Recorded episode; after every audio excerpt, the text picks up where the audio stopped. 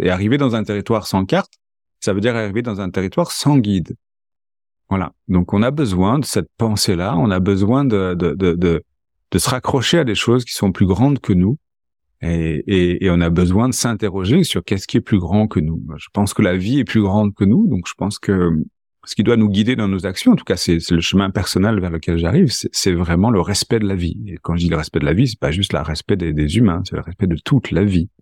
On peut plus continuer à, à considérer les, les animaux comme euh, comme des objets, euh, comme des minerais, etc., etc., etc. Quoi. Donc, euh, je, je, pense que que ça rejoint la question de, de, de, de qui gouverne ou qui décide de l'innovation parce que voilà, je veux dire, est-ce que la loi doit être euh, la seule, le seul frein pour ce qu'on va faire, ou est-ce que ça doit être une autre dimension? Moi, j'ai plutôt l'impression qu'il doit y avoir l'autre dimension spirituelle. Je veux dire, je refuse de faire ça parce que ma conscience m'impose de ne pas le faire.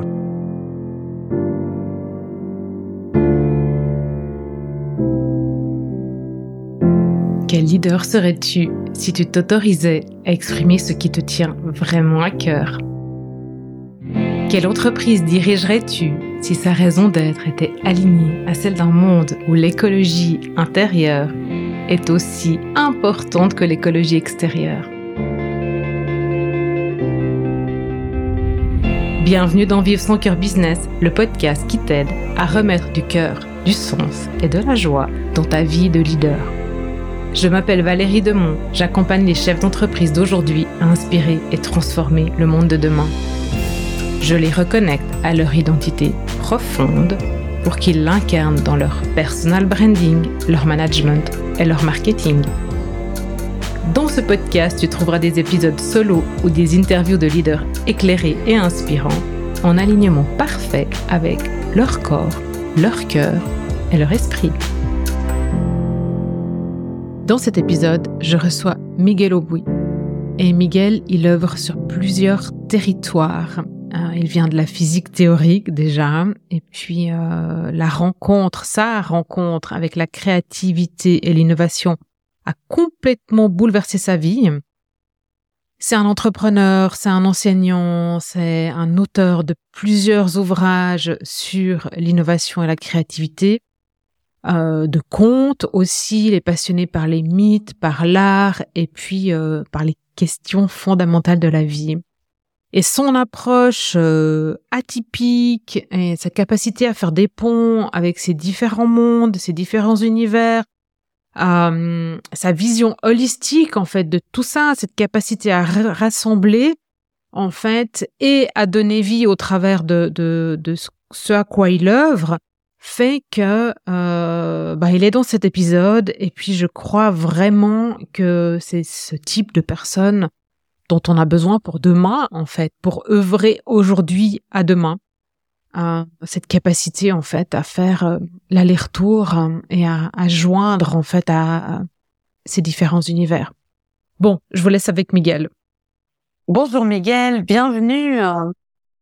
Bonjour Valérie, merci beaucoup pour cette invitation. Merci à toi de prendre le temps avant qu'on rentre dans le vif du sujet ou toutes les questions que j'ai envie de te poser, de ce que j'ai envie que tu nous parles, est-ce que tu, tu peux te présenter, partager ton parcours, puis ce qui a conduit à qui tu es aujourd'hui? Euh, Bien sûr, avec plaisir. Donc moi, j'ai commencé, euh, j'ai envie de dire bizarrement, parce que je suis physicien théoricien au départ, et, et j'ai fait euh, de la recherche fondamentale en physique théorique. Euh, ça a été des années extraordinaires. Et puis à un, moment, il s'est passé quelque chose euh, que je n'attendais pas. Euh, c'est que j'ai rencontré mon sujet. Et mon sujet, c'était pas la physique théorique, c'était la créativité l'innovation. Et donc à ce moment-là, je me suis retrouvé face à un dilemme. Euh, enfin, comment dire, la physique théorique, c'est quand même un métier euh, qu'on met du temps à apprendre, euh, des longues études, un peu difficiles. On peut pas le quitter comme ça. Donc j'ai beaucoup réfléchi. Puis j'ai vraiment réagi à l'intuition et je savais que c'était un chemin que j'avais envie de prendre. Donc je l'ai pris. Et donc j'ai quitté la recherche fondamentale en physique théorique pour devenir, euh, pour m'occuper de créativité dans un laboratoire de technologie. On est au début des années 2000, donc euh, euh, c'est très pionnier, c'est très novateur s'intéresser à la créativité dans un dans un endroit scientifique.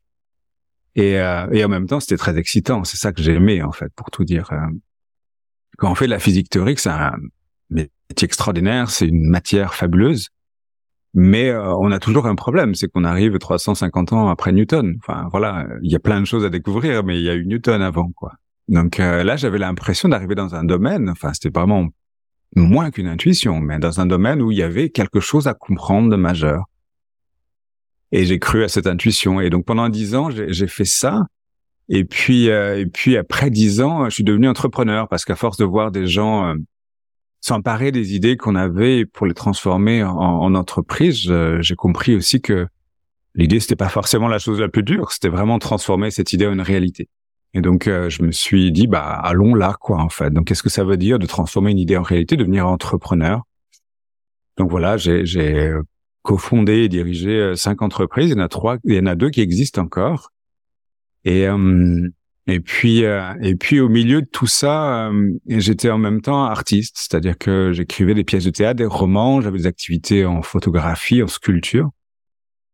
Et, je mentionne ça pourquoi? Parce que en gros mon parcours de vie, c'est euh, c'est euh, quatre recherches fondamentales sur quatre continents différents qui sont euh, la recherche scientifique, l'invention technologique, l'entrepreneuriat et puis l'art.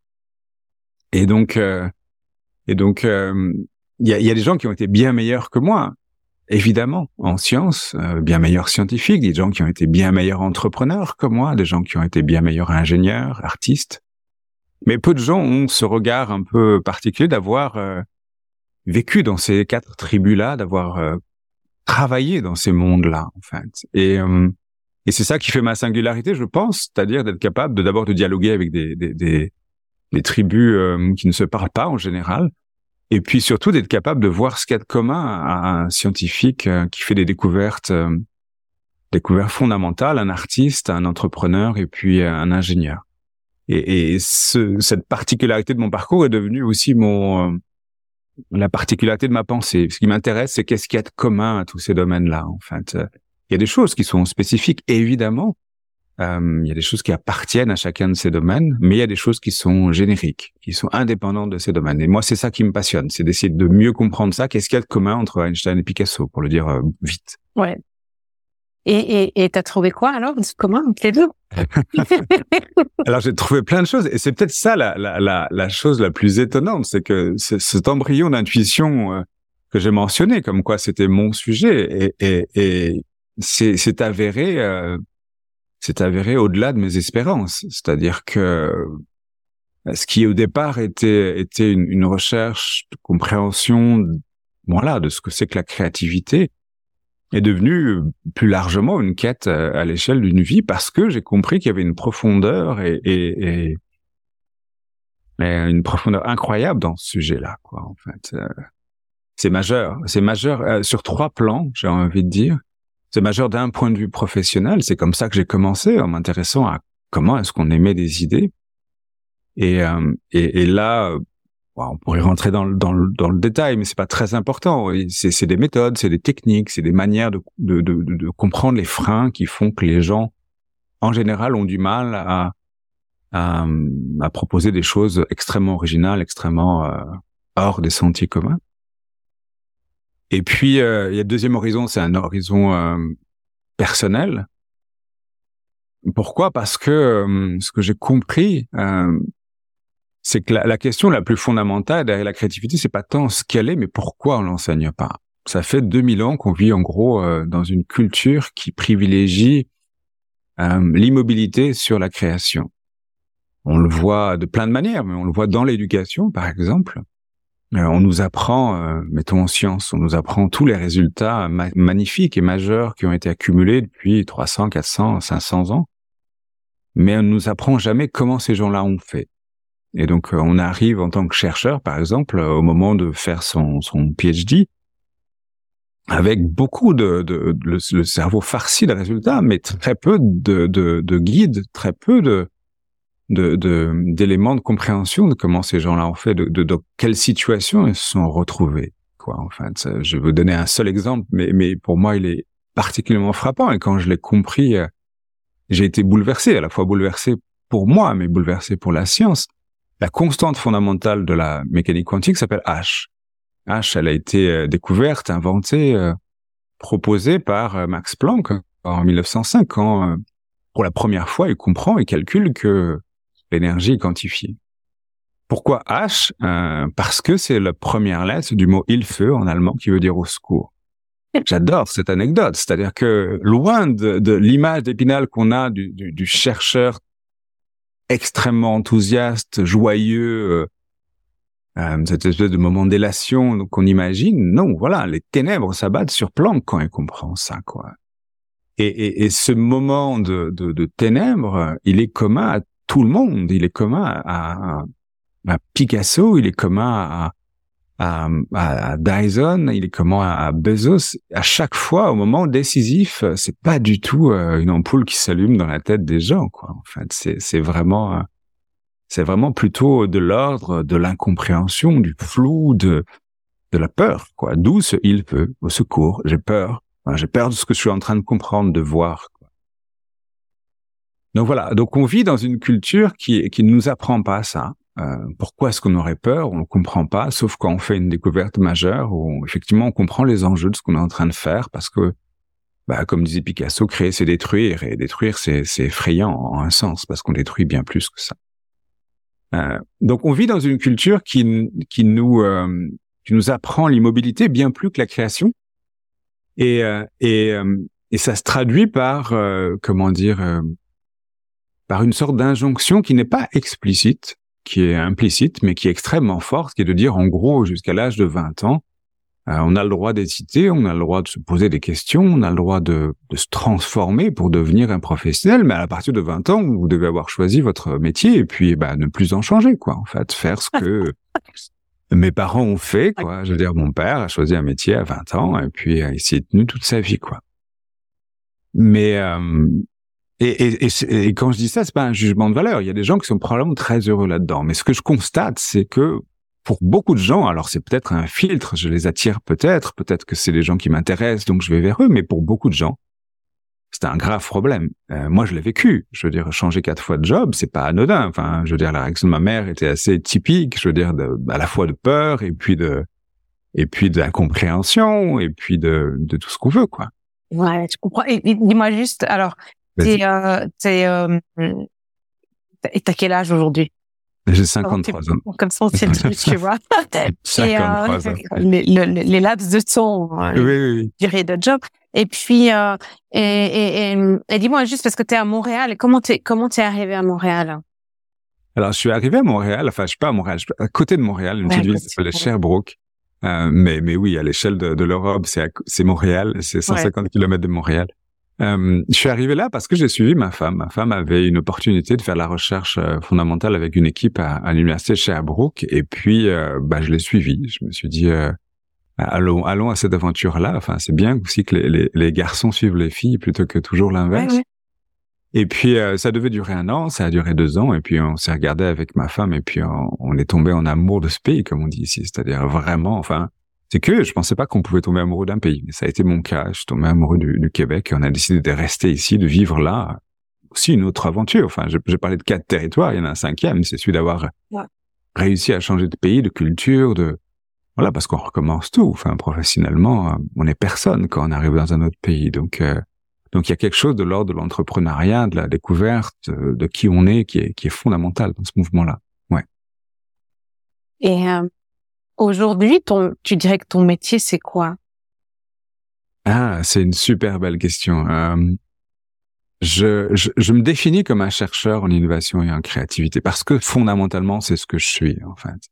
Pendant très longtemps, euh, quand j'ai quitté la recherche fondamentale, j'ai cru que je, je, je, changeais de métier en fait. Mais non, je, je changeais de sujet. Et ça, c'est fondamental. C'est-à-dire que tout ce que j'ai fait depuis, euh, que ce soit en technologie, en entrepreneuriat, en art, je l'ai fait en posant des questions de chercheurs, en fait. Alors, je n'étais pas financé pour ça. Mes recherches sont faites le soir, le week-end, pendant les vacances, enfin. Mais en même temps, j'ai poursuivi cette quête. Je comprenais des choses que personne ne semblait avoir comprises et donc euh, j'aimais les partager. J'ai commencé à écrire un livre, deux, j'en ai écrit sept maintenant. Et puis, et puis créer ce groupe de recherche euh, dont tu fais partie, qui s'appelle l'Arsenal de l'innovation, pour essayer de rassembler autour euh, de ces sujets les gens qui ont envie de creuser, de réfléchir, de partager, qui comprennent l'importance de ces sujets-là. Parce que je l'ai pas mentionné, mais on pourra en parler. J'ai parlé de trois horizons l'horizon professionnel, l'horizon personnel, et puis un autre horizon qui est un horizon politique. Euh, le fait de ne pas nous apprendre à créer nous empêche de changer. Ça nous empêche de changer nous personnellement, donc ça c'est un, une difficulté humaine, mais ça nous empêche en tant que société de changer. Veux dire, et donc j'ai vraiment l'impression, en travaillant sur ces sujets, euh, de d'apporter une dimension politique à la réflexion de savoir ben, dans quel monde on a envie de vivre, parce que le monde dans lequel on a vécu jusqu'à présent n'est pas soutenable, tu le sais euh, autant que tout le monde. Ouais, c'est important en fait que t'as que t'as que qu'il y ait cette dimension politique. Je pense, même si je pense qu'on c'est difficile de s'attaquer enfin s'attaquer c'est un grand mot mais on parlait de l'arsenal de l'innovation donc euh, je peux utiliser le terme s'attaquer mais aller sur euh, mettre son énergie sur tous ces ces systèmes en fait qui doivent euh, qui ont besoin de, de, de se transformer quoi. C'est extraordinaire si tu veux. Je me suis senti bête quand j'ai compris cette, cette, cette dimension politique parce qu'elle était inscrite dès le départ dans le sujet et j'avais pas compris.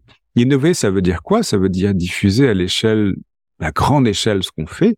Encore une fois, que ça soit une découverte en science, ça soit une invention technique, hein, une œuvre d'art, etc.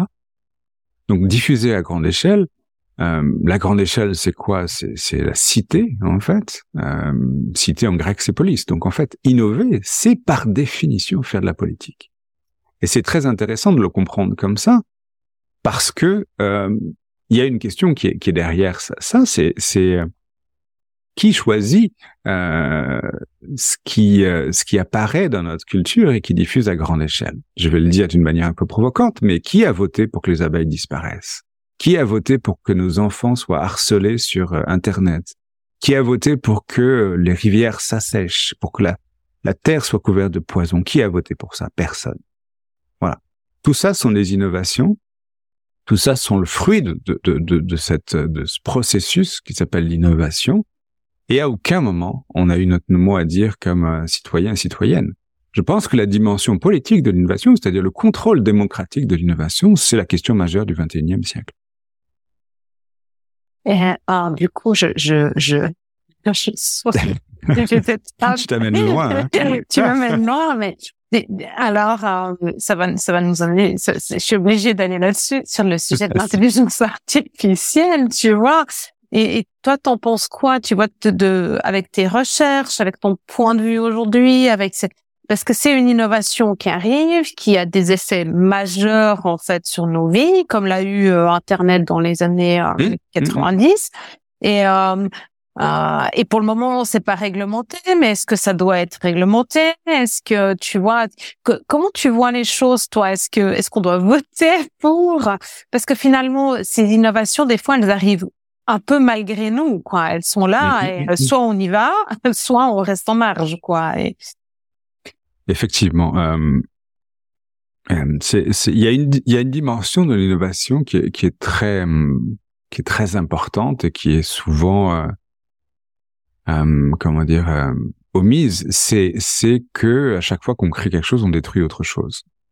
Picasso, c'est lui qui le disait brutalement. Il disait créer, c'est détruire. Point effectivement, euh, quand Picasso crée euh, le cubisme, il détruit euh, une autre forme d'art qui était à l'époque dominante. quand voilà, quand Jeff Bezos crée Amazon, Jeff Bezos et d'autres, hein, bien sûr, il n'est pas le seul.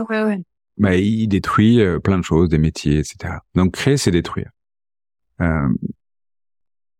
pourquoi c'est omis? Parce que on a depuis des siècles, on a cacher ce débat-là sous le terme de progrès. Euh, voilà. Euh, progrès, c'est un mot que je n'utilise jamais euh, parce qu'il a trop été utilisé pour asservir d'autres peuples au nom de cette notion de progrès. Donc, il est impossible pour moi de l'utiliser. Il est trop connoté, trop chargé de, de, de crimes, disons-le comme ça. Ouais. Le progrès le progrès, ça consiste juste à dire que cette chose que l'on crée a plus de valeur que cette chose que l'on a détruite. C'est juste ça. Donc, c'est en fait le progrès, c'est une hiérarchie de valeurs. D'accord? Le, progrès dit plus de choses sur la personne qui utilise ces mots que sur la chose qu'on est en train de, mettre en avant. Euh, et, et, et, et, voilà, donc euh, l'intelligence artificielle se, se, se, place dans ce paradigme. On va créer quelque chose qui va probablement être assez extraordinaire à mains égards. Euh, euh, je crois que tu vas recevoir Flavien Gervais bientôt, qui, qui vient d'écrire un livre qui va être publié dans, dans quelques mois, quelques semaines, qu'est-ce que je dis, euh, sur ce sujet-là. Et euh, il, il, a compris des choses extraordinaires. Ça va être passionnant de l'écouter. Oui, il y a des choses extraordinaires qui vont sortir de l'IA, mais il y a aussi des choses terribles qui vont sortir de l'IA. Je pense que L'IA, c'est intéressant parce que c'est un des sujets sur lesquels l'éthique, enfin l'éthique technologique est la plus développée parce qu'il y a plein de gens qui commencent, qui ont dès le départ sont dit il y avait des enjeux majeurs. Euh, J'ai pas la réponse à ces questions-là, mais je pense que ça peut être un beau laboratoire pour euh, pour réfléchir aux enjeux de gouvernance derrière euh, l'innovation. Est-ce qu'on accepte tout? Qu'est-ce qu'on n'accepte pas? Au nom de quoi on n'accepte pas tout? Euh, C'est vraiment passionnant.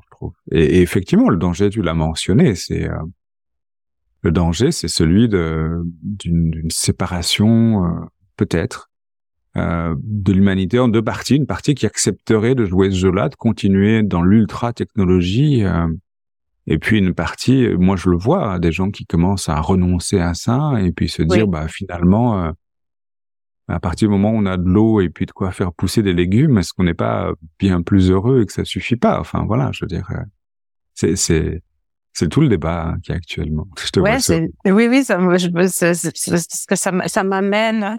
Évidemment, tu me fais peur des, des transitions pas parce que pour pour moi, tu vois, j'ai vraiment l'impression que que en développant justement, tu vois, cette prise de conscience de qu'est-ce qui peut nous suffire pour vivre, pour être heureux ou euh, euh, ou pour survivre dans un univers de technologie, parce que finalement on reste humain, donc euh, on a des, des, des besoins euh, physiologiques ou de sens euh, qui sont autres ou qui nous différencient justement la créativité, quoique je sais pas jusqu'où l'IA peut aller, mais il y a des choses en fait en nous qui nous différencient. Le fait de se relier à plus grand et tout ça qui nous différencie en fait de on va dire, vulgairement de la machine et euh, moi, j'ai l'impression, en fait, qu'en revenant à ces questions de sens, c'est ça qui nous permettra, en fait, tu vois, de de, de garder notre humanité et puis de de, de continuer à durer. Alors, euh, j'ai envie de t'entendre, toi, tu vois, sur je sais pas sur la conscience ou la spiritualité, quelle quelle place ça peut avoir euh, aujourd'hui ou demain. Enfin, tu vois, aujourd'hui pour demain, quoi parce que ça fait partie des réflexions aussi. Hein. Oui, bien sûr, bien sûr, et, c'est aussi mon chemin personnel. Enfin, je veux dire, voilà, je j'ai mentionné que j'ai commencé comme un physicien théoricien et la spiritualité fait pas partie des études de physique théorie. Donc j'ai été très éloigné de ces questions-là pendant très longtemps. Euh, je pense que c'est une erreur grave de la part de notre système éducatif de, de, de ne pas amener cette dimension-là. Alors, on confond spiritualité et religion, tu ne le fais pas, mais plein de gens le font. Enfin, pour moi, c'est, ce sont deux choses différentes. La religion n'a pas le monopole de la spiritualité. D'autant plus que, euh, d'autant plus que, que voilà, la question c'est pas tant de savoir pour moi est-ce qu'on va réussir à être humain, mais qu'est-ce que ça veut dire d'être humain? Ouais. Et, et, c'est là où la question de la spiritualité est forte. Je veux dire, euh, pour moi, la spiritualité c'est très simple, c'est qu'est-ce qui guide nos actions quand personne ne nous guide quoi Et on entre dans un monde où personne ne va nous guider. On a mentionné l'IA, mais il y en a d'autres. Enfin, les catastrophes écologiques euh, qui sont devant nous euh, vont nous amener à, nous poser des questions où, voilà, les Américains ont une, expression, ils disent on arrive dans un territoire sans carte. Oui, on arrive dans un territoire sans carte. Et arriver dans un territoire sans carte, ça veut dire arriver dans un territoire sans guide. Voilà. Donc on a besoin de cette pensée-là, on a besoin de, de, de, de, de se raccrocher à des choses qui sont plus grandes que nous. Et, et, et on a besoin de s'interroger sur qu'est-ce qui est plus grand que nous. Je pense que la vie est plus grande que nous, donc je pense que ce qui doit nous guider dans nos actions, en tout cas c'est le chemin personnel vers lequel j'arrive, c'est vraiment le respect de la vie. Et quand je dis le respect de la vie, c'est pas juste le respect des, des humains, c'est le respect de toute la vie. Ouais. On peut plus continuer à, à considérer les, les animaux comme euh, comme des objets, euh, comme des minerais, etc., etc., etc. Quoi. Donc, euh, je, je, pense que que ça rejoint la question de, de, de, de qui gouverne ou qui décide de l'innovation, parce que parce que voilà, je veux dire, est-ce que la loi doit être la seule le seul frein pour ce qu'on va faire ou est-ce que ça doit être une autre dimension? Moi, j'ai plutôt l'impression qu'il doit y avoir l'autre dimension spirituelle. Je veux dire, je refuse de faire ça parce que ma conscience m'impose de ne pas le faire. Je pense que c'est, c'est pour moi, c'est le sommet de l'humanité, ça. Et je crois qu'on le voit, en tout cas, moi, je, le, je, je l'ai entendu récemment chez, il y a deux, trois ans. Enfin, tu vois, après le Covid a aidé, tu vois. Mais, mais, euh, je pense, après, il des bonnes choses, mais ça, je pense que c'est une bonne chose qui est arrivée, où, où il y a eu ce, cette bascule, en fait, sur besoin de beaucoup plus de sens. Et j'ai entendu chez certains de mes clients s'affirmer, même euh, accepter d'être licenciés, de perdre leur travail parce que les, le, le patron leur demandait de, de d'avoir des actions en fait qui étaient contraires à leur propre éthique ou, ou au sens euh, qu'ils voyaient dans leur travail ou, ou, de, la vie ou de respect du vivant. Et il dit je, refuse de faire ça. Tu peux me licencier, c'est ok quoi. Et je trouve que ça c'est beau. Enfin tu vois de, de d'oser en fait se respecter et respecter le vivant au point de d'être ok de perdre son job, c'est pas grave quoi. Ouais, c'est clair. Peut-être qu'on rentre dans les conditions de, de vie aussi. Enfin, c'est difficile quand t'as quand t'as plus de job. De de, il y a quand même euh, souvent en fait jusqu'à ici, euh, quand on te demande quand on nous demande qui on est, c'est notre travail qui nous définit aussi des fois. Donc euh... oui, c'est très difficile. Mais quelle noblesse Enfin, oui, c'est c'est ça, quelle noblesse, quoi. Enfin, de se dire il y a des choses plus importantes que que ce que je suis en train de faire. Et d'ailleurs, au passage, je pense que c'est pour ça qu'on a dénigré la, la, spiritualité euh, pendant des siècles, c'est que ça permettait euh, de demander à des gens de faire des choses qui étaient inconcevables euh, à l'intérieur d'une pensée spirituelle. Quoi, mais, mais, mais ça, on va le regagner. Enfin, je vois de plus en plus de gens qui qui qui, qui ont une sorte de distance heureuse par rapport à, à ce qu'on leur demande de faire dans, dans un cadre professionnel, quoi. En fait, effectivement, mais c'est quelque chose qui, qui est à regagner. Moi, je je, je suis le premier à, dire qu'il faut que je regagne ça quoi aussi en fait. Ouais, alors c'est pas facile, hein. On est en chemin tous, je crois. Je crois qu'on est tous en chemin, et, et c'est la beauté de cette chose-là, quoi. Enfin, c'est, c'est, et on est tous en chemin, et puis, et puis des gens comme toi, des gens comme ceux qui sont dans l'arsenal, des gens ailleurs que, que je connais, sont, sont des pionniers, des pionnières de ça, quoi. C'est-à-dire de se poser ces questions-là et, et d'essayer d'y répondre. Ce qui est intéressant dans ce, dans ce, et, je pense que c'est important de le mentionner. Ce qui est intéressant dans ce chemin-là, c'est que il faut accepter l'incohérence. Je pense que c'est un point qui est ultra important et que j'ai envie de partager avec, avec toi et avec les gens qui vont nous écouter, c'est que quand on fait quelque chose de nouveau, que ce soit pour soi ou professionnellement, on, on, on est nécessairement incohérent. Voilà. Euh, euh, pour reprendre cette discussion qu'on a eue euh, il y a quelques minutes, créer c'est détruire. Euh, et donc quand on crée quelque chose de nouveau, on détruit quelque chose d'ancien dans lequel on a vécu. Donc on est incohérent de vouloir détruire euh, une, une, partie ou, un morceau de, de, de, ce qui a été notre vie avant. Et c'est un des arguments du conservatisme de nous reprocher de l'incohérence c'est très fort ça de nous dire ben en fait qui êtes-vous pour nous, nous, parler de spiritualité vous qui n'avez pas été spirituel pendant toute votre vie? Mais il faut absolument refuser cet argument-là. Je veux dire l'argument d'incohérence c'est un argument conservateur qui fait que tout le monde doit continuer à faire tout ce qu'on a fait jusqu'à présent. Donc euh, donc c'est très important de dire soyez incohérents euh, personne n'est vierge aujourd'hui, personne qui a plus de 20 ans est vierge aujourd'hui, ça veut dire quoi? Ça veut dire que tout le monde a à un moment donné à accepter euh, de faire des choses qui ont contribué euh, négativement. Mais il faut passer outre cette, cette incohérence-là. Parce que oui, si on veut créer un monde nouveau, il faut être incohérent. Je veux dire, euh, c'est, une des leçons. Alors, je, je suis pas du tout catholique au sens religieux catholique, mais c'est une des leçons magnifiques de, de, d'un personnage comme Jésus. Il a été incohérent, il était juif, il a initié une autre religion. Voilà, je veux dire, euh, il faut le savoir, il faut le dire. Donc, euh, donc l'incohérence, euh, c'est vraiment un argument de conservateur et conservatrice. Ne, refusez ça. Il faut soyez accepter d'être incohérent pour créer quelque chose de mieux. Mais je crois qu'on n'a pas tellement de choix. Enfin, tu vois, je, je, tu vois, je te disais tout à l'heure, mon nouveau site qui est sorti. Tu sais que je viens du marketing, donc, enfin, je veux dire, moi, depuis des années 2000, des modèles pour détecter à quel moment la consommation diminuait pour pouvoir, euh, tu vois, garder le client à tout prix et lui vendre autre chose à un moment donné.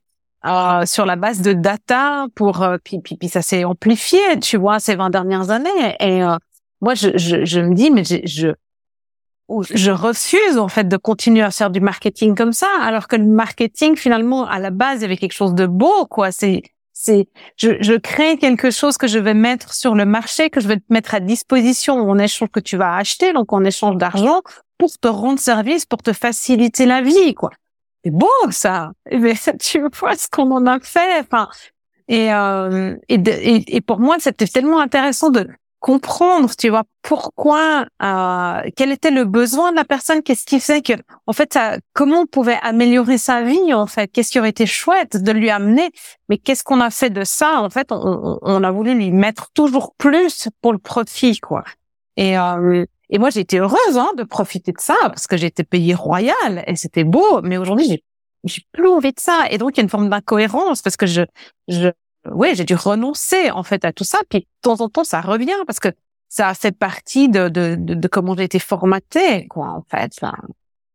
Mais, mais, mais, toi, tu as vécu la même chose. Hein. Mais, oui, j'ai vécu la même chose. J'ai aidé des entreprises à, à développer des technologies, euh, voilà, je veux dire, qui sont douteuses.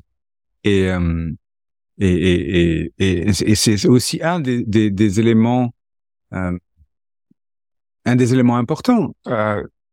Euh, comment dire Quand j'ai quitté euh, mon métier d'ingénieur, c'est aussi parce qu'on commençait à me demander des choses pour lesquelles euh, j'avais un plus qu'un doute, quoi. Enfin, je veux dire. Euh, euh, donc, donc voilà, oui, oui, comment dire C'est une forme, je crois, du syndrome de l'imposteur ou de l'impostrice. c'est quoi le syndrome de l'imposteur ou de l'impostrice? C'est vous, vous êtes je sais pas, dans, dans, un état professionnel A, et puis vous voulez aller dans un état professionnel B ou, ou, personnel. Hein. Et puis entre les deux, sur ce chemin-là, euh, mettons que vous voulez, vous êtes ingénieur, vous voulez écrire un livre, devenir écrivain, bah au début, bah, vous n'êtes plus ingénieur, vous n'êtes pas encore écrivain, donc vous êtes euh, très inconfortable socialement, très inconfortable identitairement.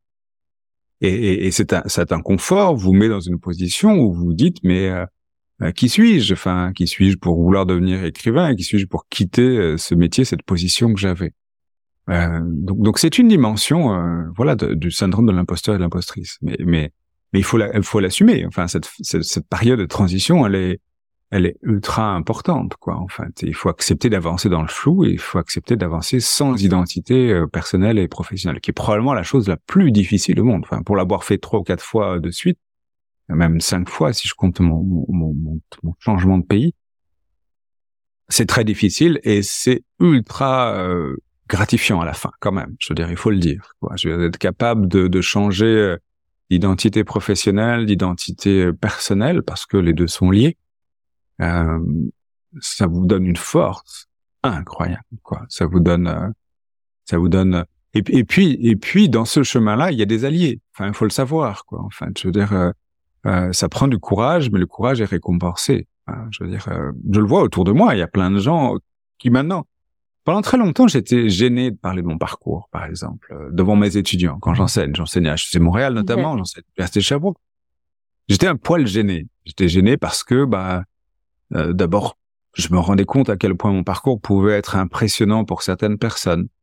Mais en fait, maintenant, je le fais systématiquement parce que les gens viennent me voir en, avec des questions sur suffit de savoir qu'est-ce que j'ai été à un moment. Ils se demandent comment est-ce que j'ai fait pour pour transitionner. En fait, c'est ça, la vraie question. Tu vois, c'est c'est c'est ce que je disais tout à l'heure aussi sur le livre en fait que je je suis en train d'écrire. C'est ça en fait. C'est parce que les gens veulent savoir mais comment je peux faire quoi? Parce que c'est difficile de, de de faire ce chemin ce changement. Alors, euh, on a le voyage du héros, tu vois, pour s'inspirer, mais euh, mais après dans la réalité, vers qui tu vas? Parce que si tu lis, tu vois les, biographies des, grands entrepreneurs ou voilà, il n'y a pas souvent le côté euh, difficulté, tu vois, ou les échecs. Il y a, y a vraiment, il y a, des, passages en fait qui sont passés sous silence. Et ces moments difficiles, comment tu fais en fait? Donc tu as besoin de pouvoir des personnes réelles là autour de toi que tu connais, que tu peux l'interroger en disant comment je fais en fait pour faire cette transition, quoi. Et en fait, ben, tu, tu, tu, je sais même pas si on peut amener des réponses. Parce qu'en fait, c'est le chemin, il est propre à chacun, quoi. Et c'est vrai, il est propre à chacun. Et en même temps, je pense qu'il y a quand même des éléments à partager. Hein. euh, comment dire, euh, si, si je prends par exemple mon chemin, prenons, prenons la première, la première transition que j'ai faite de physicien théoricien à expert en créativité dans un laboratoire de technologie. Je me suis vraiment posé cette question-là. Je veux dire, euh, qu'est-ce qui, qu'est-ce, qu'est-ce qui me prend de vouloir aller là, quoi Parce que je, je, vivais ça au tout départ comme une, comme une sorte de, de, de rupture, d'incohérence majeure, enfin, de, de choses complètement euh, illogiques. Et, euh, et en fait, j'ai compris un truc. J'ai compris que, euh, en fait, ce qui m'avait donné envie d'être physicien théoricien, c'était que j'étais curieux du monde. Je voulais tout comprendre, depuis l'infiniment petit jusqu'à l'infiniment grand. Mais que c'était cette même curiosité qui me donnait envie d'aller voir la créativité. Et donc, sous l'apparence d'une illogique, sous l'apparence d'une incohérence majeure, il y avait une logique sous-jacente qui était plus grande. Et ce que je dis aux, gens qui viennent me voir avec ces questions sur la transition, sur comment changer de métier, sur comment changer de blas, je leur dis, mais, mais essayez de comprendre quelle est, quelle est la, la cohérence euh, derrière l'apparence de l'incohérence. Remontez un tout petit peu en termes de, de, de, de généralité. Et, et, je crois que c'est quelque chose qu'on peut retrouver à tous les niveaux, pour les entreprises aussi. On, on peut comprendre ça. Enfin, J'aurais des exemples si c'est quelque chose qui t'intéresse, voir comment une entreprise aurait pu changer euh, tout en restant cohérente. Ouais. Mais je crois que cette idée de, de, déployer son identité, de se dire au final cette identité, cette manière que j'ai de me décrire moi-même, euh, on peut peut-être la comprendre autrement et à l'intérieur de cette nouvelle compréhension, ce, ce, cette transition que je suis en train de faire a du sens. En tout cas, c'est comme ça que, que j'ai accepté euh, cette transition en disant, mais au final, c'est pas complètement illogique, c'est parfaitement cohérent, mais à une échelle que les gens ne voient pas, tout simplement, quoi. Donc il y a, y a, effectivement des choses qui nous appartiennent, c'est une partie du chemin qui nous appartient. Et d'ailleurs, c'est curieux parce que parce qu'on parlait d'intuition, on parlait de choses qui sont hors du royaume de la raison. A priori, mais euh, mais ça revient très fort quand on fait cette transition et c'est là où on devient facilement spirituel parce qu'on se dit euh, quelle est cette force qui me tire dans cette direction-là sans que je ne l'ai cherché, voulu, attendu, etc. Et, et quand on réussit à, à, quand on répond à cette force-là, à la fois on se sent euh, comment dire plus fort et puis on ouais c'est ça on se sent on se sent appartenir à un tout plus grand en disant mais finalement est-ce que s'il n'y a pas quelque chose qui m'échappe, enfin qui m'attirait dans cette direction-là, c'est une belle question à se poser. Hein. J'ai pas la réponse, hein, comme, beaucoup de gens, mais mais elle se pose là, quoi, en fait. Et du coup, c'est chouette de comprendre ça, quoi. Ouais, ça vient d'où, en fait? C'est moi, je, je ressens. Tu me diras si, toi c'est une forme d'appel, en fait. Tu vois que tu t'es, t'es, ou des mots en fait qui t'attirent vers ce, ce, ce, ce nouvel horizon tu comprends pas forcément s'il y a un point commun ou pas, mais tu, tu sais que tu dois y aller tu, et tu, c'est plus fort que toi en fait. Et si tu le respectes pas, alors je pense que toi tu es aussi assez entier, tu vois, donc euh, tu es, obligé de le respecter. Mais moi j'ai l'impression que les personnes qui sentent ça et qui le respectent pas se deviennent de plus en plus malheureuses. Ça veut pas dire que c'est facile d'aller le respecter, mais euh, mais, mais se créer un, un cadre de vie qui est plus en plus compliqué à vivre, quoi. En, refusant cet appel. Effectivement, et, les Grecs anciens avaient une très belle métaphore pour parler de ça. Alors, je sais pas si elle a un, sens au-delà de, du contexte historique et, politique et philosophique, mais en même temps, elle me parle beaucoup. C'est ce que Platon appelait le daimon, en fait. On l'a traduit par l'ange, mais c'est pas vraiment un personnage si positif que ça. Le daimon, c'est cette espèce de conscience de, de de personnages qu'on a en nous qui euh, qui s'autorisent à, à, nous faire du mal si jamais on ne va pas dans la bonne direction en fait et qui peut aller jusqu'à nous nous tuer tout simplement si, oui oui on n'obéit pas à son à son son dharma pour reprendre le mot euh, des, des, des, de la spiritualité indienne c'est son chemin de vie si on n'obéit pas à son chemin de vie le daimon est là pour pour nous punir sévèrement, quoi, en fait. Et, et moi, je le vois. Alors après, est-ce que c'est vrai ou c'est pas vrai? Chacun libre, alors, libre aux auditeurs et aux auditrices de, de, trancher. Mais en même temps, moi, je vois plein de gens. Et c'est peut-être une des dimensions du, du burn-out qu'on voit dans la société. C'est, euh, vous n'êtes pas sur votre dharma, euh, votre daimon va vous punir, quoi, en fait. Ouais, moi, j'ai, moi, j'ai l'impression de ça, en fait, qu'on a des signaux Euh, voilà. Et, et, si tu les respectes pas, bah ils sont de plus en plus, tu vois, ils sont de plus en plus grands, ou de plus en plus intenses ou, ou, ou, durables. Tu vois, dans le cas par exemple d'une maladie. Et tout ça, c'est pour dire mais et, Coco, tu es peut-être sur le bon chemin, quoi. Mais, euh, mais mais est-ce qu'est-ce qui fait que quelqu'un est capable ou pas de l'entendre? Ça c'est euh, voilà, c'est une question de conscience. Oui, c'est ça. Et puis euh, et puis ça prend ça prend une autre dimension qui est qui est totalement négligée dans notre culture, c'est la dimension du courage. Moi, je suis fasciné par un truc, c'est l'université, l'enseignement supérieur en général nous apprend un milliard de choses, mais il ne nous apprend pas les deux ou trois choses les plus essentielles de nos vies. Enfin, on n'a pas de cours sur le courage, on n'a pas de cours sur la sexualité, on n'a pas de cours sur euh, élever des enfants. Enfin, c'est comme les trois dimensions les plus fondamentales de, de notre existence. Ouais, ouais.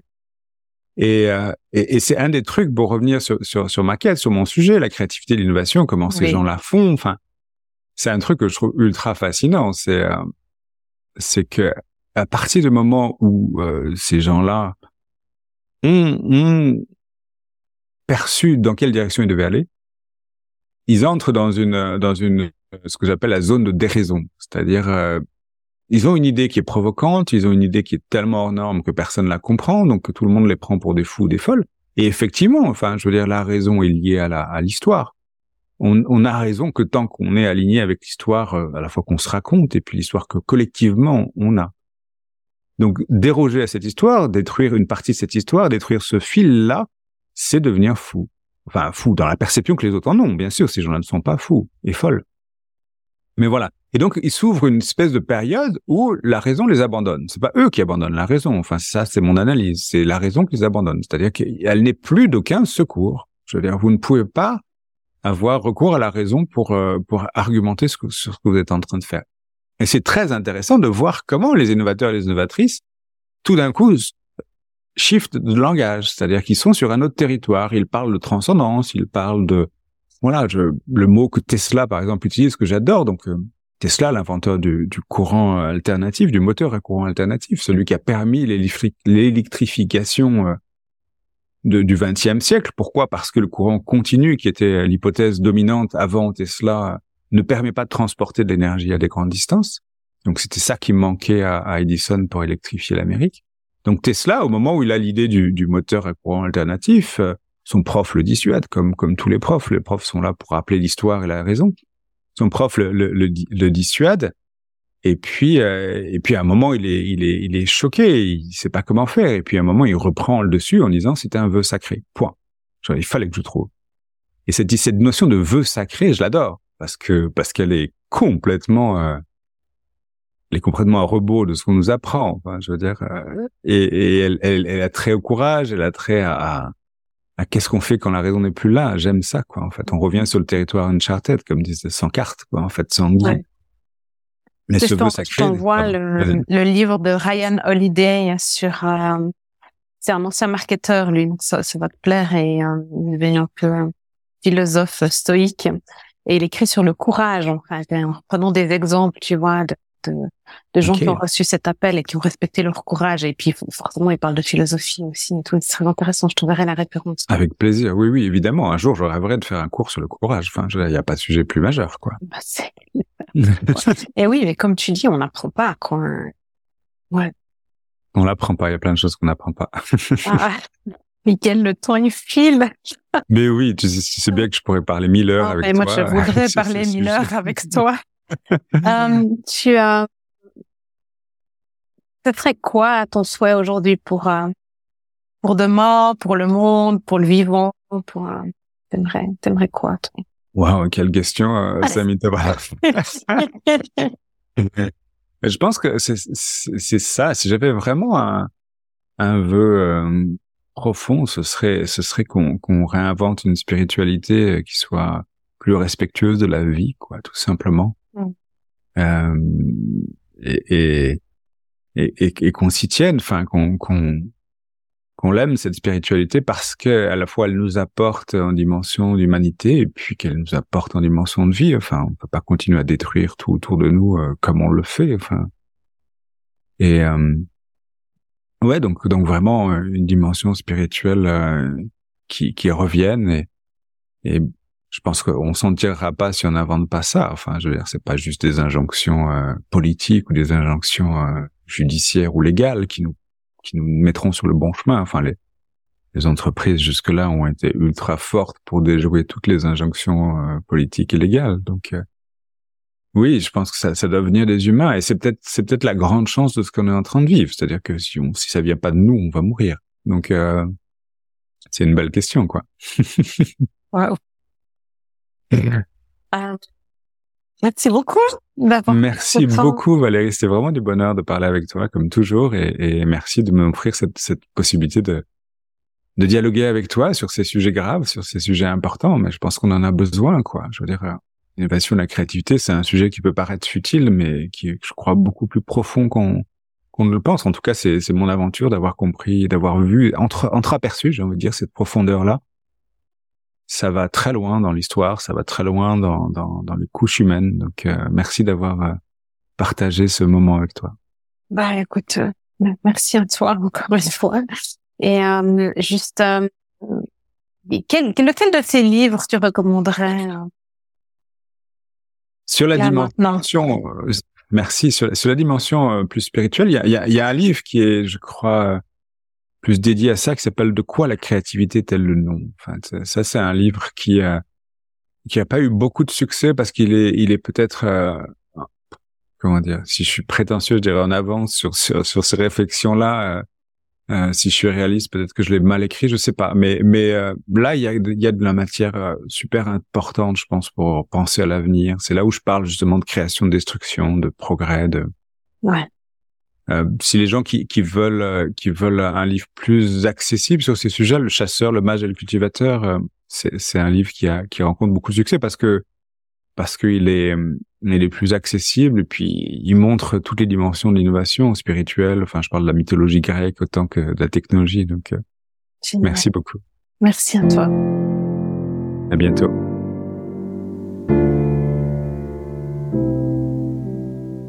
Et voilà, c'est tout pour aujourd'hui. Je vous invite à prendre une action, un engagement vers vous-même, vos collègues, vos partenaires ou encore votre entreprise, car tout commence et se poursuit un pas après l'autre.